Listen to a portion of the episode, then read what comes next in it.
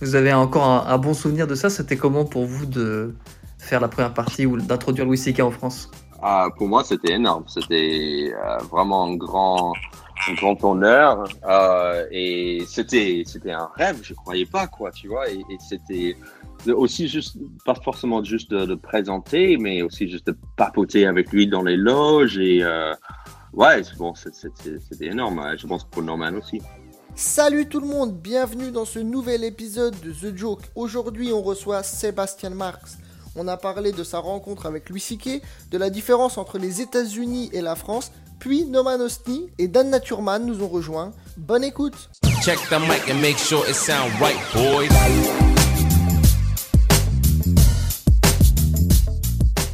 Bah Sébastien, merci déjà d'avoir accepté l'invitation. Euh, ça fait plaisir, de, fait plaisir de te recevoir parce qu'en plus, tu es un des premiers à être venu à The Joke euh, au Fat Bar. Tu as été un des premiers à venir dans cette cave étrange du Marais pour faire des blagues. Ça remonte un petit peu maintenant. Euh, tu, pour ceux qui ne te connaissent pas, comment tu pourrais te, te présenter? Parce que humoriste aujourd'hui, c'est. Est-ce que c'est encore un métier vu que tu peux pas l'exercer? Ah Oui, je, je crois. parce qu'on peut être humoriste dans plusieurs façons, même Bien si sûr. pas sur scène. Oui, en fait, euh, évidemment, euh, le truc qui sort avec moi, c'est le fait d'être américain. Je suis américain à la base. Ça mhm. fait maintenant des années que je suis en France. Donc, euh, je suis français aussi maintenant, malheureusement. J'ai la nationalité et tout. Malheureusement, pourquoi malheureusement, malheureusement. Non, parce que je ne peux plus trop jouer sur le côté américain. Je, je, suis, je suis français comme, comme vous et moi. Ouais. Euh, ouais, donc euh, voilà, c'est pour ça que j'ai dit malheureusement. Non, mais, et, aussi parce qu'on n'est jamais vraiment fier d'être français, n'est-ce pas? Oh, bah ça, ça, dépend. Qui, tu vois, moi, quand, moi, je suis fier d'être français quand on gagne la Coupe du Monde, par exemple. Mais, bah ouais, donc, euh, mais quand Eric, Zemmour, quand Eric Zemmour dit qu'il est fier d'être français, là, je préfère dire que ma mère est indienne, tu vois. Je joue sur deux tableaux, moi. Exactement, moi aussi, pareil. C'est mieux. Donc c'est bien d'avoir. T'as as toujours la double nationalité, alors, du coup, toi je suis américain et français. Ah là là. Alors, ça fait combien de temps que tu es en France maintenant? Ça fait 15 ans. 15 ans? Euh, ouais, c'est, justement, c'est pour ça que je dis que je suis. Je veux plus me cacher trop. Euh, parce que quand je rentre aux États-Unis, mes amis américains, ils me disent euh, c'est mort, hein, t'es, trop français. T'es trop français, ouais. En, fait, je, je, me rends compte que je retraduis vers l'anglais. j'explique. C'est-à-dire que je, je euh, bien sûr, l'anglais est ma, ma, langue maternelle, mhm. mais maintenant, des fois, j'ai des formulations à la française, parce que j'ai l'habitude de parler français. Et donc, quand je parle anglais maintenant, je retraduis du français vers l'anglais. C'est n'importe quoi dans ma tête. Oui, je vois ce que tu veux dire. Parce que, oui, tout comme nous, les Français, quand on parle en anglais, quand c'est pas notre langue maternelle, on va reprendre des expressions, des façons de parler en français. Une phrase, on va la traduire littéralement mot pour mot en anglais, alors que ça n'a pas de sens pour vous. Exactement. C'est ça, donc tu ouais. Donc en fait, tu as l'impression, quand tu es en France, tu as l'impression d'être chez toi quand même, ou tu te sens comme un Américain en France? Je, sens, euh, je me sens chez moi, mais en même temps, je trouve qu'il y a toujours un filtre, toujours une espèce de décalage. Je suis toujours en décalage, euh, de plus en plus légèrement, quoi, tu vois, ouais. au fil de, 15 ans, mais en même temps, je trouve que je suis pas vraiment, je serai jamais vraiment 100% euh, français dans la tête. Et à l'inverse, quand tu retournes aux États-Unis, tu te sens comme un, tu te sens plus comme un Américain chez toi. Enfin, tu t'es perdu là-bas aussi, non? Je suis un peu perdu, mais aussi, pour être honnête, j'ai jamais senti. Ouais, je me sentais bien sûr américain. J'ai grandi là-bas, je suis né là-bas, mais mes parents sont argentins. Donc ah. déjà, ça crée un décalage. J'ai déjà trouvé que ça, ça, ça, crée un mini décalage entre moi et, et, mes amis qui étaient vraiment américain depuis quatre euh, ou cinq générations, tu vois. Mhm. Euh, donc, il y avait ce, petit décalage quand même, mais euh, je sens quand même, ouais, américain. Quand je rentre là-bas, je me sens, ouais, ça me, ça me correspond. en fait, tu es, es, un citoyen du monde, quoi, Sébastien. C'est beau. Peut-être. Peut-être. Quand tu as quitté les États-Unis, tu es venu t'installer directement à Paris? Non, j'étais à Toulouse. Qu'est-ce que tu es allé faire à Toulouse? À quoi, Toulouse qui veut dire perdre. Quand même. Absolument. Déjà de base, c'est pas mon présage. exactement. Et ah, j'ai suivi une française. J'ai suivi ah. une, Toulousaine et donc euh, quitter New York pour suivre une française à un endroit qui s'appelle Perdre. Ça veut dire qu'elle était très très jolie. Euh, oui, effectivement, mais j'ai perdu euh, à la fin. donc ça n'a pas, pas, duré très longtemps. très longtemps. Ça a duré quand même quelques années. C'était un coup de foudre que tu as eu aux États-Unis et tu l'as suivi donc en, France. oui, exactement. C'était pas très raisonné. en fait, on était ensemble et on, était, on, faisait un peu le long distance relationship. Ah, la fameuse. Et donc, après un moment, on s'est dit, c'est con, euh, bah, ça, a pas ça a duré quelques mois, quoi. Tu vois. Après, on s'est dit, ça sera cool d'être sur le même euh, continent, tu vois. Et tu avais quel âge? C'était une amourette de jeunesse ou tu étais déjà dans... 24 ans. Ah, donc tu étais déjà dans la vie active. Hein. Oui, oui, oui. Donc, j'étais déjà, euh, oui, j'avais déjà un travail et tout. Donc, j'avais 23 j'avais 23 ans et donc je l'ai suivi et je ne savais pas, je pensais que justement ça serait une espèce de mini petite escapade de quelques mois en France ou à la limite un an ou deux. Voilà, 15 ans plus tard. Euh, tu encore. Ouais, Mais tu n'es pas avec la même femme. Je ne suis pas avec la même femme, je suis avec une autre Française euh, depuis 10 ans maintenant. Donc, eh c'est elle la vraie. C'est elle la vraie, c'est elle la bonne. Exactement. Euh, surtout parce que, je dis ça surtout parce qu'on a des enfants ensemble. Ben oui. Et, et, et, ça, va, ça va bien. Il faut être vachement courageux quand même pour suivre une fille Perso, je pourrais Merci pour cet, adjectif courageux. Moi, euh, c'est plutôt le mot con qui arrive. Mais, euh, je, prends courageux.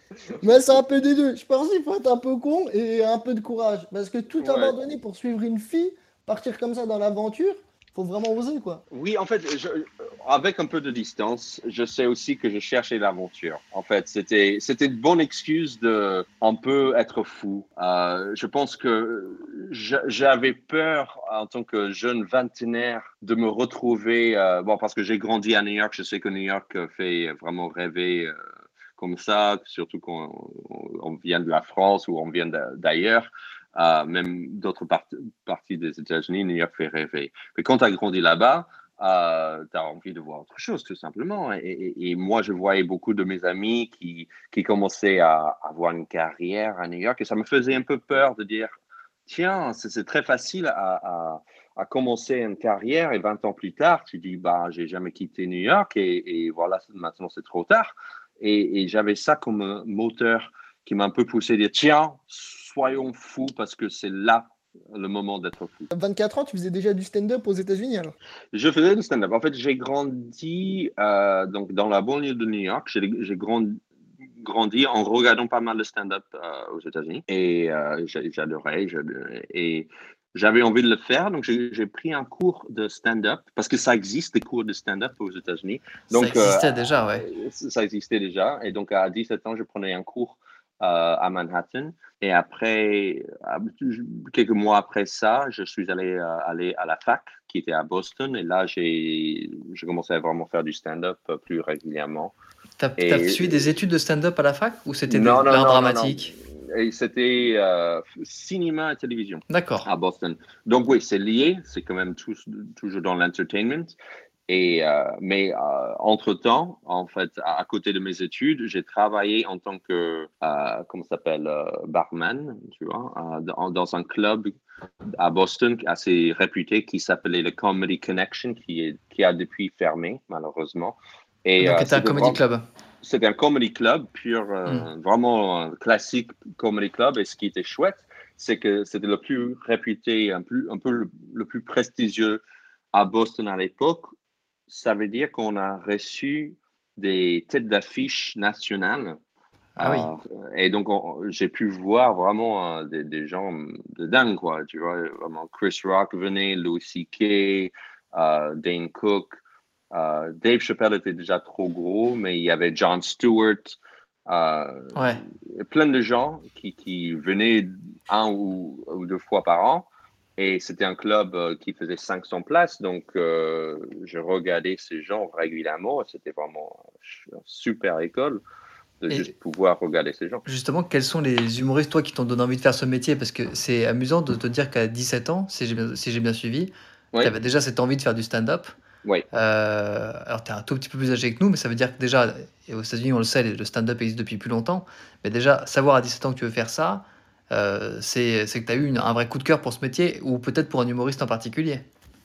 Oui, plus, non, ben, plusieurs, effectivement. Euh, quand j'ai dit que j'ai grandi avec, j'ai des souvenirs où je regardais le stand-up très petit.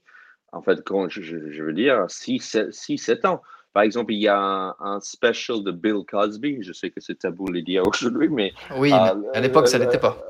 exactement. il y avait un special de Bill, Bill Cosby qui s'appelle Bill Cosby Himself, qui, qui est sorti en 83 chose comme ça. Et j'ai regardé ce special, mais mille fois avec mon frère. Et, et je, pense que j'avais quoi, 7 ans, 8 ans, quoi. Et bien, bien sûr, j'ai pas tout compris, mais il y avait quand même quelques passages que j'ai adorés. Après Bill Cosby, j'aimais beaucoup euh, George Carlin et euh, bien sûr, ouais. un peu plus engagé. Et après, quand, quand, la série Seinfeld commençait, c'est-à-dire euh, dans les années 90, tu mm. sais, dans chaque épisode de, Seinfeld, il y a un bout de, stand-up de Seinfeld au, début et à la fin de chaque épisode.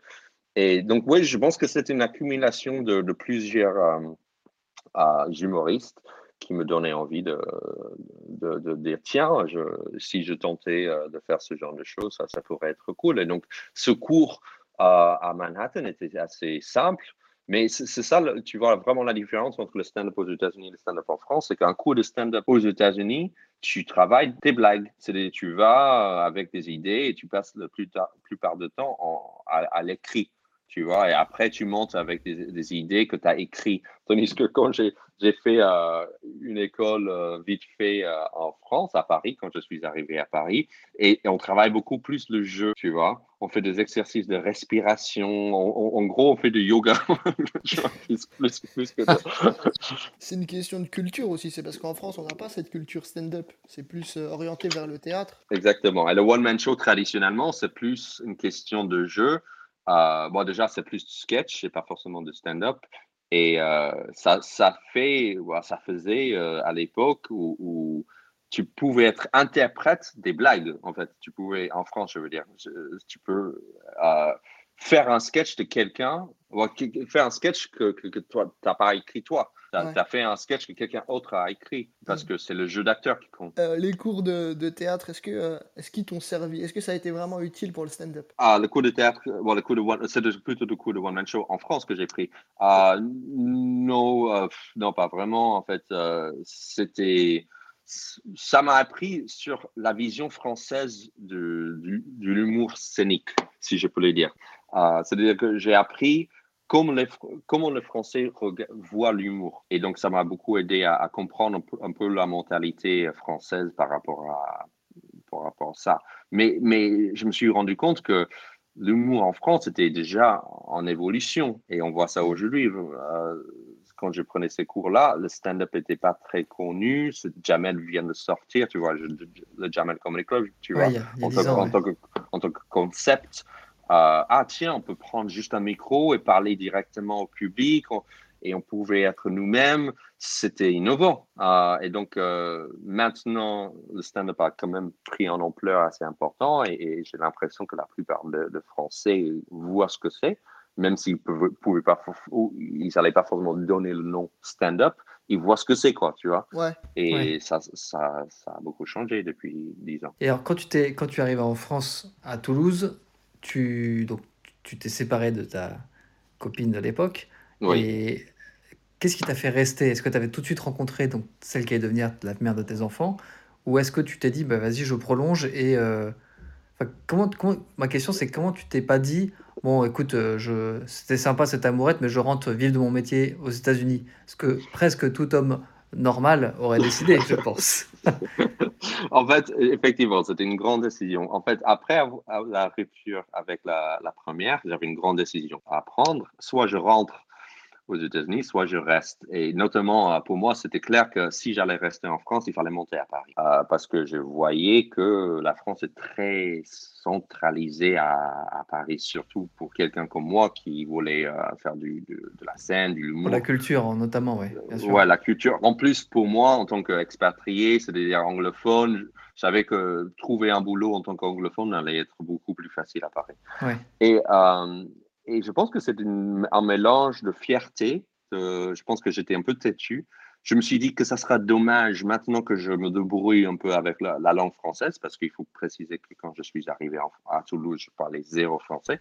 Ah ouais, donc, ça c'est fort. Hein. Donc je me débrouillais assez euh, pour un peu mieux comprendre la culture française. Et ça faisait quelques années déjà que j'étais là, donc je me suis dit, ça sera dommage de rentrer aux États-Unis un peu avec euh, ce que je voyais à l'époque un peu un échec. C'est-à-dire que ça n'a pas marché avec cette fille, j'ai perdu quelques années, entre guillemets. Je me suis dit, ça sera dommage de rentrer un peu sur un échec. Et donc, je me suis dit, tiens, tente le coup, monte à Paris, vois si tu peux pas faire quelque chose. Et je ne savais pas que ça sera forcément la scène. Je, me suis dit, oui, pourquoi pas l'audiovisuel, euh, quelque chose là-dedans.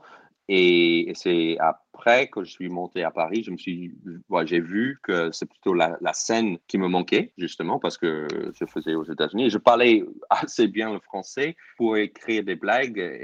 Et, en fait, malgré tout, tout ce temps à Toulouse, je notais, pas forcément physiquement, mais je notais dans ma tête des, euh, des, des, idées sur la France, mes observations sur la France. Et donc, quand je suis arrivé à Paris, j'avais quand même quelques, quelques armes, quelques idées que je voulais tester sur scène. et je, voyais que ça marchait. En fait, l'angle en tant que de, de, l'américain qui parle de, le, de la France en français, c'était assez original et, je voyais que ça faisait. Je reprends le terme que Younes a dit tout à l'heure, c'est très courageux de ta part.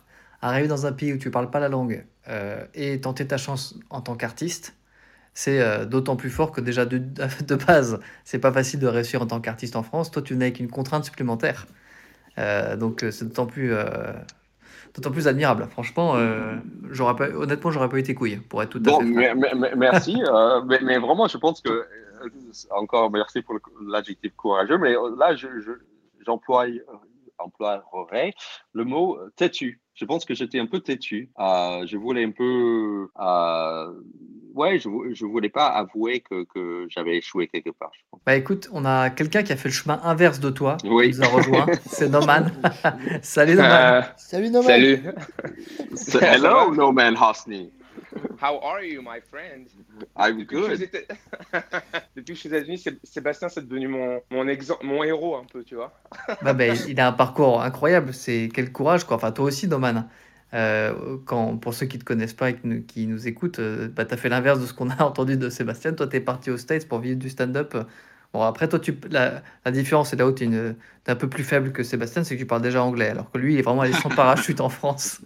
Euh, ben, c'est clair que c'est plus facile pour un Français euh, qui veut apprendre l'anglais que pour un, Américain qui veut apprendre le français. Euh. En plus, c'est pas un Américain, c'est un Argentin. Il, enfin, il a une histoire incroyable, donc tu vois. C'est un, Argentin juif. Je sais plus, il avait fait une vanne super marrante sur le fait de fuir ses parents. Euh, ouais, c'est clair que. Euh, que attends, mais parce qu'en plus, toi, tes parents, quand ils parlent anglais, ils ont un accent. J'ai jamais rencontré les parents de Seb, mais ils ont, ils, ils ont un accent. Ils ont l'accent argentin. Ouais, ouais, c'est n'importe quoi. Et tu parles espagnol, toi, Sébastien? Oui, je me débrouille. Mais aujourd'hui, je parle mieux français. Mais, euh, mais oui, en fait, quelques, quelques jours en Argentine, ça revient. Mais, mais tout de suite, si tu, me demandes de parler euh, espagnol, je vais mélanger avec le français. C'est n'importe quoi dans ma tête. Mais je voudrais euh, pourquoi, non, tu dis que c'est plus facile pour un Français d'aller aux États-Unis Je ne crois pas forcément. Pourquoi tu dis ça? Alors, euh, c'est plus pour, pas pour aller aux États-Unis, parce que pour apprendre la langue, parce que culturellement, c'est clair que c'est difficile dans les deux cas.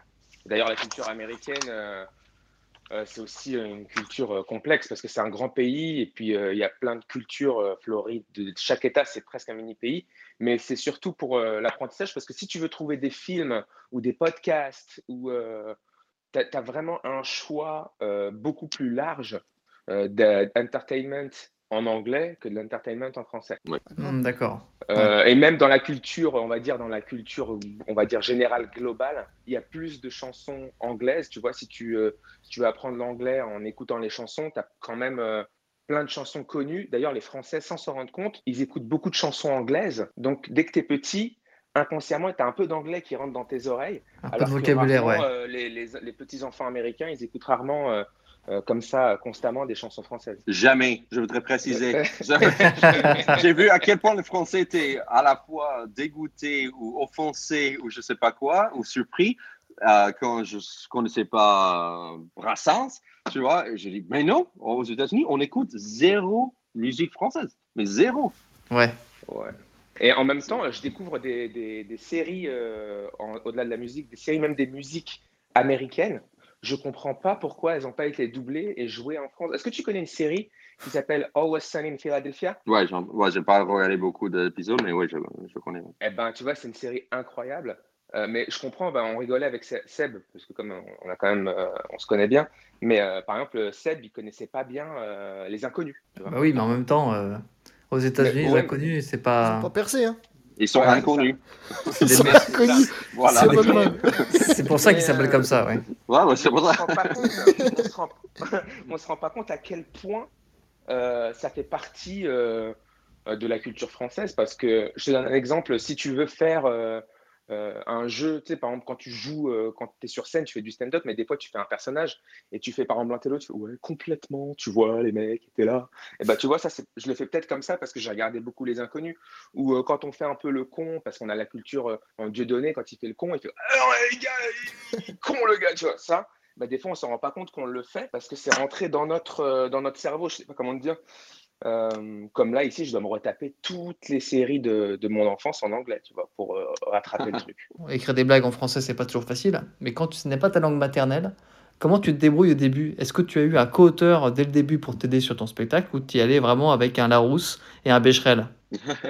Non, j'avais, j'avais toujours euh, ma chérie qui m'aide beaucoup. En fait, elle, elle m'aide dans plusieurs sens. Déjà, quand j'écris une, une blague, j'écris une idée euh, je lui montre souvent, elle dit j'ai pas compris. Soit elle dit j'ai pas compris, ou elle dit ah j'ai compris ce que tu voulais dire, mais ça serait mieux si tu le dis comme ça. Tu vois, donc bon, ça c'était au début. Bien sûr aujourd'hui ça va un peu mieux, c'est-à-dire que je pourrais vraiment écrire euh, une blague et sans faire vraiment beaucoup de fautes.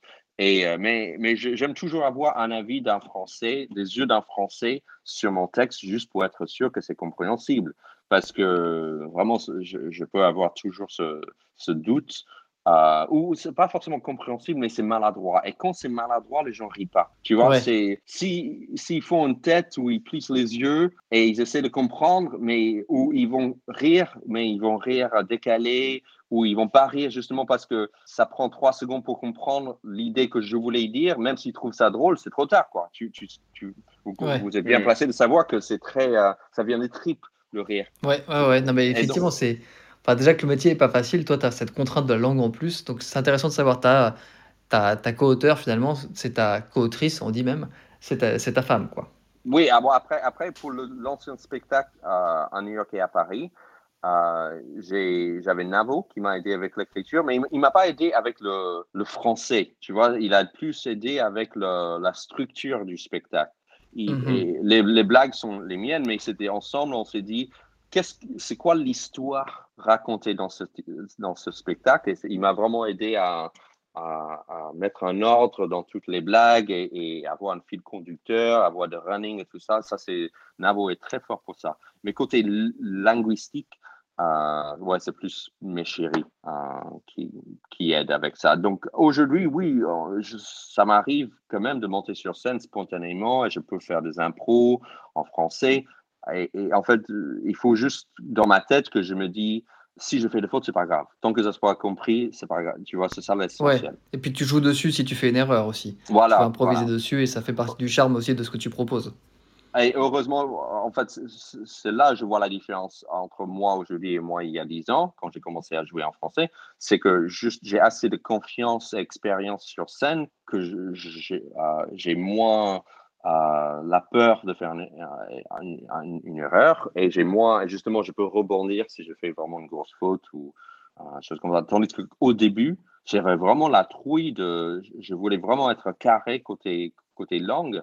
Et, c'est comme si j'étais en train sur des rails. Je ne pouvais pas virer, je ne pouvais pas me balader en dehors de ces rails-là. Je ne sais pas si c'est compréhensible. Si, si, tu ne peux, pas, tu peux pas faire de sortie de route parce que tu avais peur de ne pas te rattraper. Voilà, sortie de route. C'était ça C'est ça le mot que tu cherchais. Ça veut dire que tu montais euh, sur scène avec un texte appris euh, par cœur, à la virgule près, quoi. En gros, oui. Et donc, c'est pour ça que je pense que mon, mon stand-up au début en souffert parce que du coup, c'était un peu comme un gamin de 8 ans qui monte en, récitant un poème qu'il a appris à cœur, par cœur. Tu, vois, c'est vraiment euh, maintenant j'ai une blague euh, et j'aimerais raconter cette blague. Tu vois, donc le rythme n'était pas là, la fluidité n'était pas là, le, côté euh, spontané, spontané était, était, moins évident. Donc oui, c'était c'était c'était vraiment plus euh, récité quoi. Tu, faisais comment pour les impros? Ça veut dire si euh, tu disais rien, tu traçais Ah ouais, des fois des fois j'ai tracé. Euh, oui, j'essaie de. Tu sais quand, quand tu fais des, des, plateaux, il y a des bruits ou des gens qui rigolent dans un coin, et t'aimerais vraiment. Tu sais obligé d'en parler parce que tu vois que tout ton public est distrait par ce, bruit. Moi, je dis non, non, non, je vais continuer mes blagues.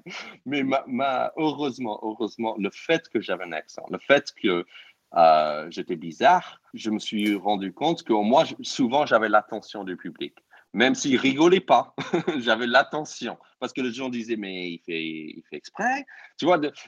donc j'étais bizarre, donc du coup forcément j'avais l'attention. Donc ça, ça c'était vraiment un point fort et j'avais la chance. C'est ça qu'on doit faire, Younes. Faut qu'on prenne un accent comme ça. Au moins les gens nous écouteront quand on est sur scène. ouais, c'est bon, c'est ce que je vais faire à la rentrée. as eu euh, Seb, est-ce que tu as eu des, euh, des, gens qui pensaient, qui viennent te voir après le spectacle et qui pensaient que, euh, que tu es un Français et que pour faire ton intéressant tu prenais un accent américain tout le temps. En vrai, euh, tout le temps. C'est vrai? Même aujourd'hui, hein. Aujourd'hui, il y a des gens qui peuvent voir, qui peuvent regarder tout mon spectacle, une heure de spectacle où je raconte toute ma vie, tout, tout mon parcours. mais c'est pas vraiment américain, si.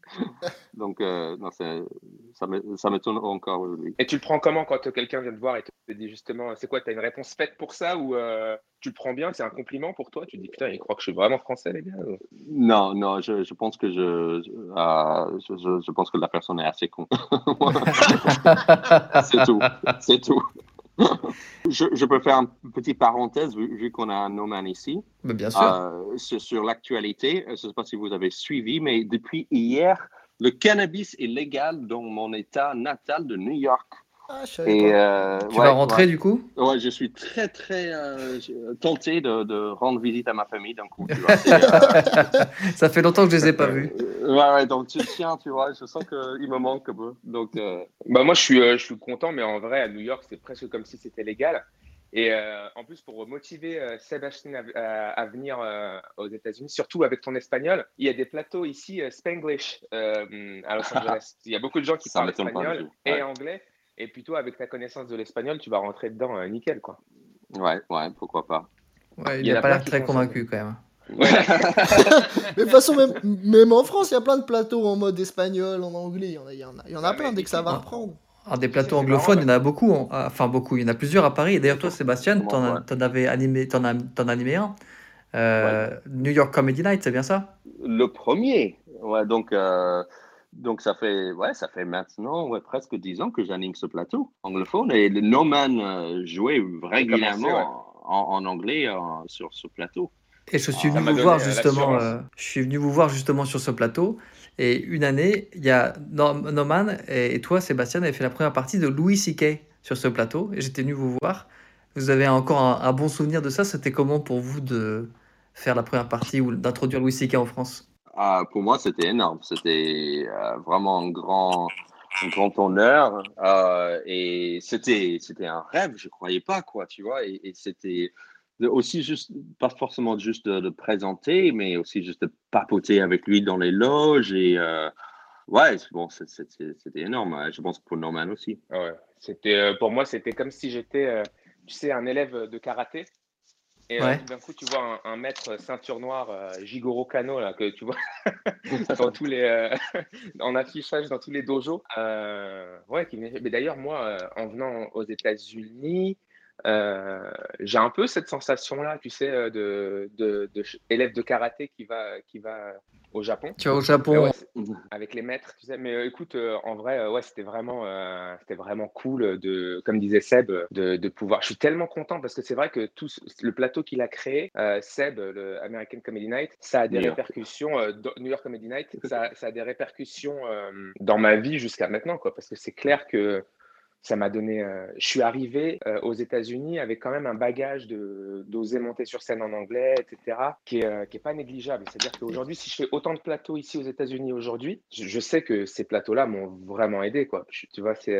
Ouais, donc c'est en partie grâce à Sébastien que tu as pu vivre ton rêve américain. Ouais. ouais tu, vois, tu vois, Sébastien, tu crées des carrières, c'est beau. Ouais, apparemment.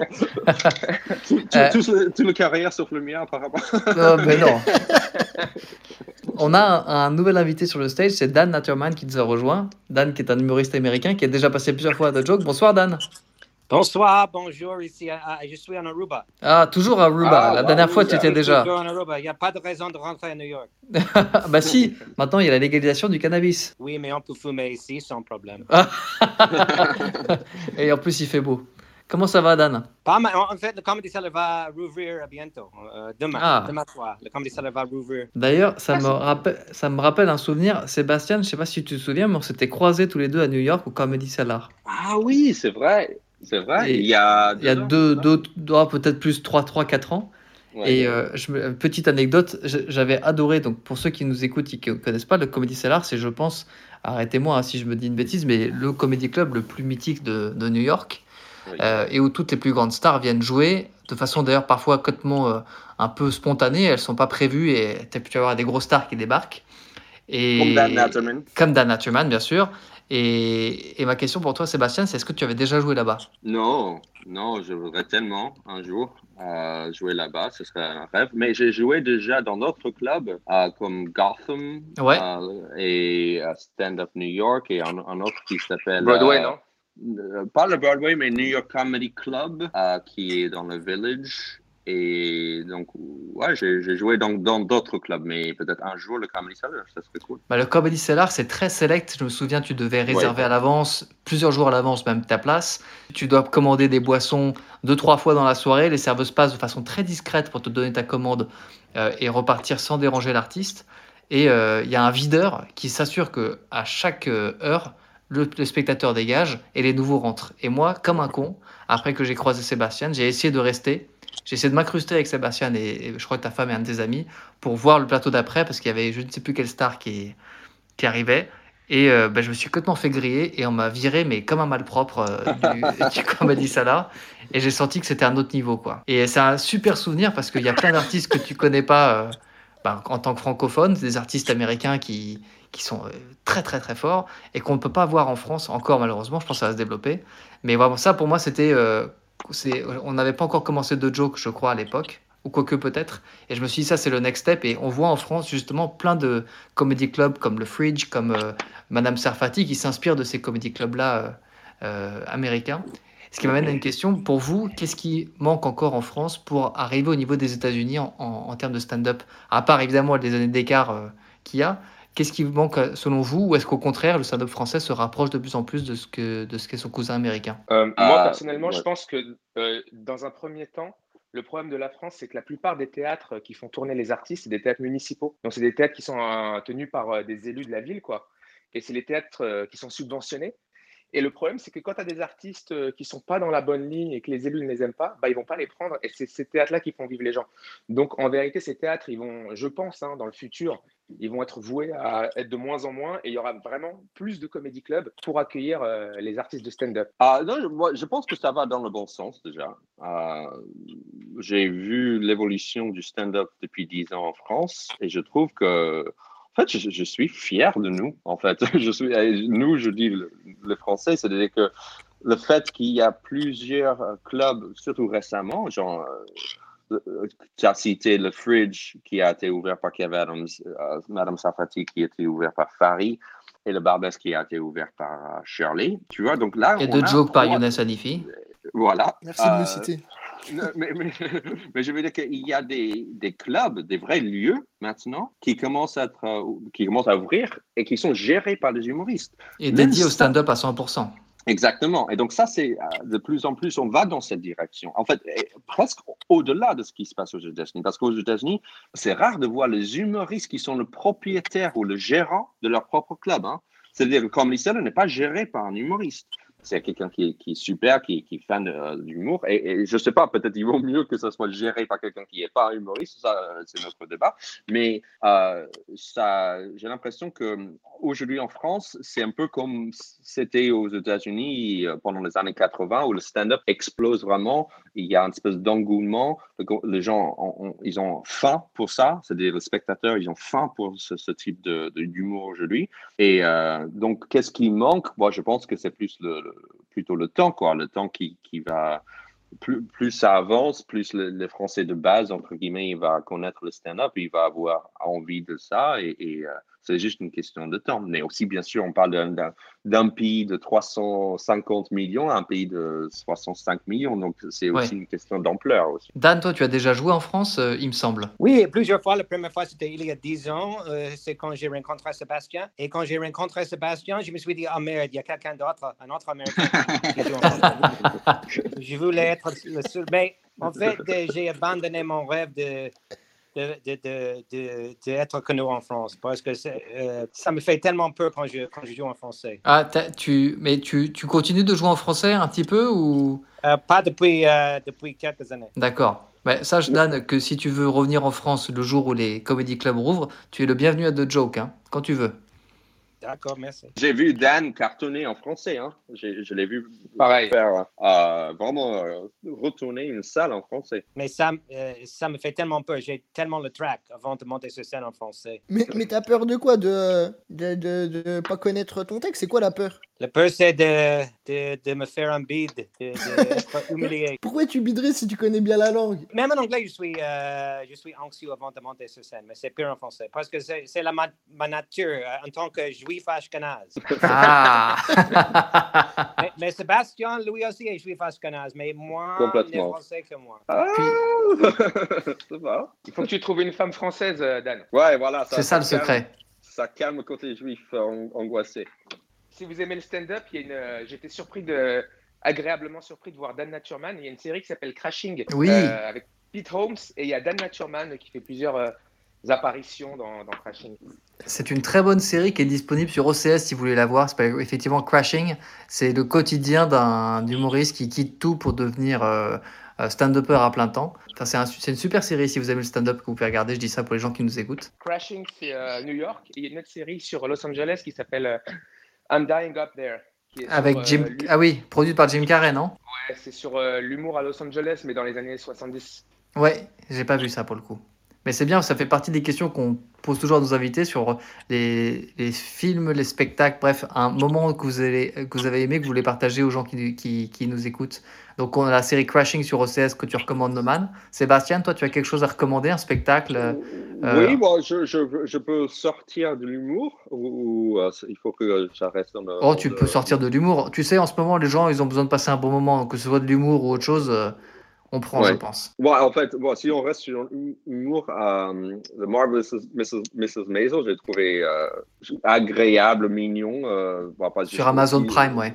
Sur Amazon Prime, et c'est bien écrit, c'est frais. Donc, c'est sur un, une femme, bon, c'est début des années 60, une femme de Upper West Side, c'est-à-dire un côté un peu bourge, euh, qui, qui, qui, commence à monter sur scène euh, en faisant le stand-up. Et il s'avère qu'elle a un don pour le stand-up et donc euh, vraiment c'est tout son parcours. Donc ça, c'est, j'ai trouvé chouette.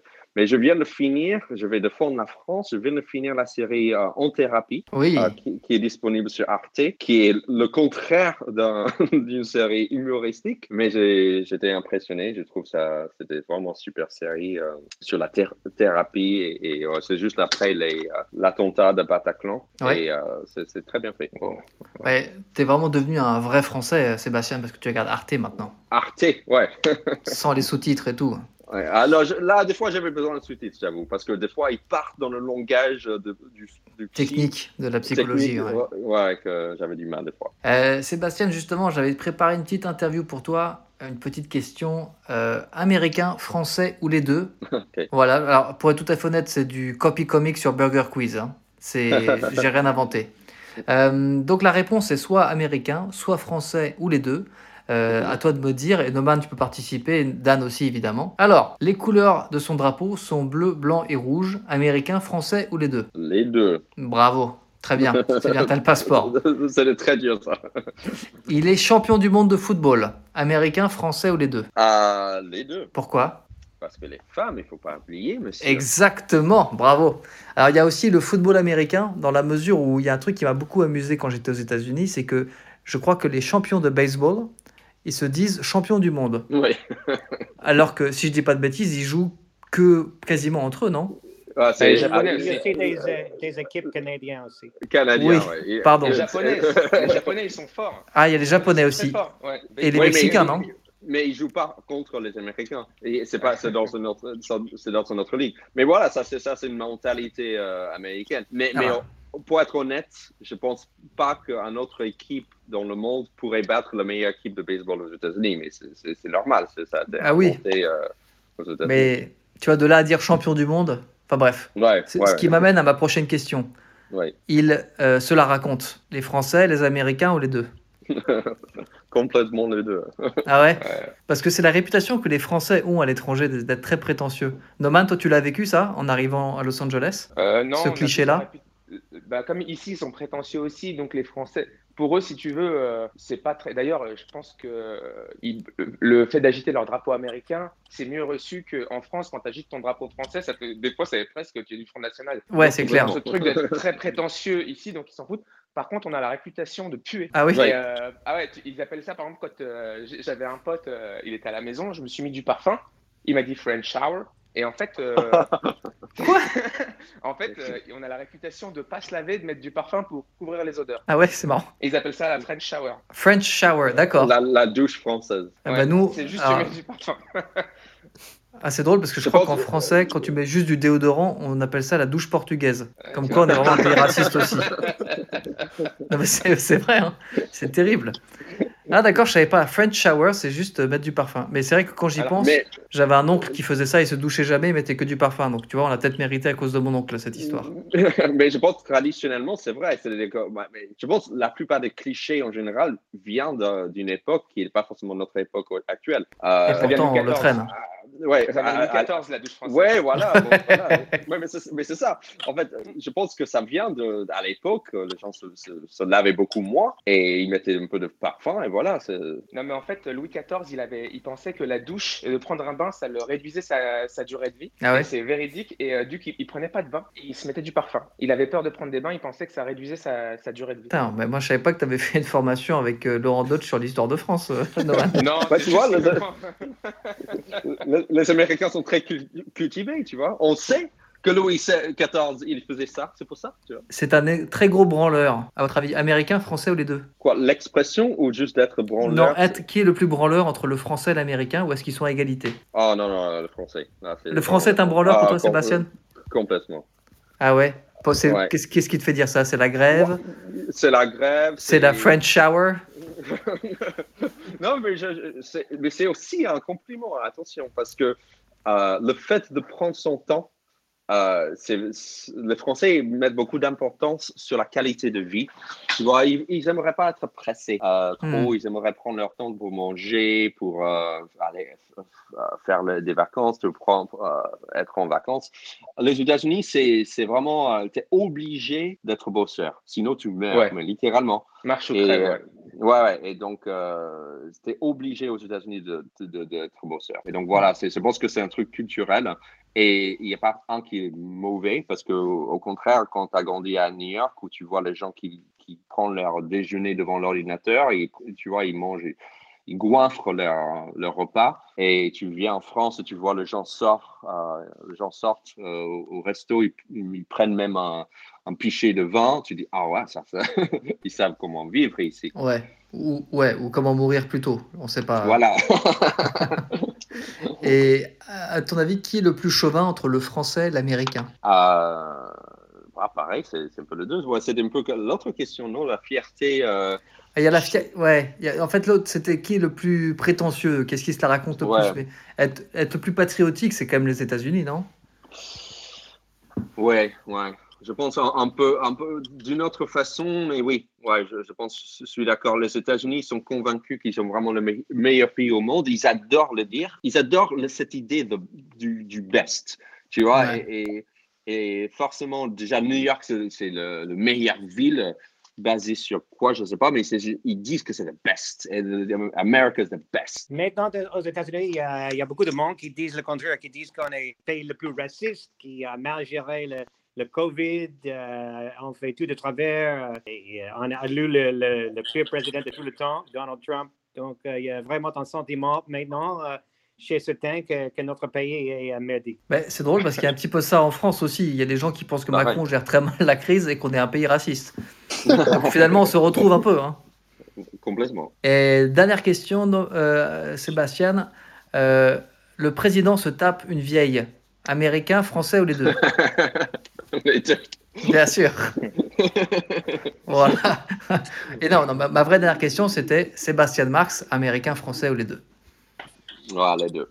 Les deux. Tu te sens pas plus aujourd'hui français maintenant que tu es père d'enfants français aussi? Ou est-ce que tu considères aussi tes enfants comme franco-américains? C'est une question puisque ils ont vécu que en France, il me semble, tes enfants. Ouais, ils n'ont jamais vécu aux États-Unis, mais je trouve que. Ouais, ils sont bilingues, ils sont complètement bilingues. Ah, c'est super. Donc, euh, ouais, c'est vraiment super. Je suis content et fier de ça.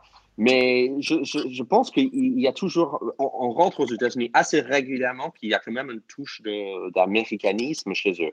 Mais mhm. bien sûr, pas, pas autant que pour moi. Mais euh, non, je pense que je me sens vraiment les deux. Je ne peux pas dire que je me sens plus français euh, parce que, comme j'ai dit au, au, tout début, je pense que je, je sentirai jamais vraiment 100% français. Je n'ai pas grandi ici, donc il y a toujours quelque chose qui me bloque d'être vraiment, avoir la même mentalité qu'un vrai Français. D'accord. ok, on ne sait pas ce que c'est, mais il y a un truc qui bloque. un truc qui bloque. Mais, c'est chez moi, hein, je refuse aussi. Hein. Bah, bien sûr. Ah, on sent que, tu es heureux comme en France. Bah, Sébastien, merci beaucoup d'être venu nous voir à Dojo ce soir. C'est super de t'avoir. Merci à, à Dan et Noman aussi qui sont euh, passés. Euh, et puis, euh, bah, suivez aussi Younes et moi pour être au courant de nos actualités. Bon week-end et bonne soirée à tous. C'est la fin de cet épisode, j'espère qu'il vous a plu. Si c'est le cas, n'hésitez pas à nous mettre un petit commentaire, 5 étoiles, ça fait toujours plaisir. Et nous, on se retrouve la semaine prochaine pour un nouvel épisode.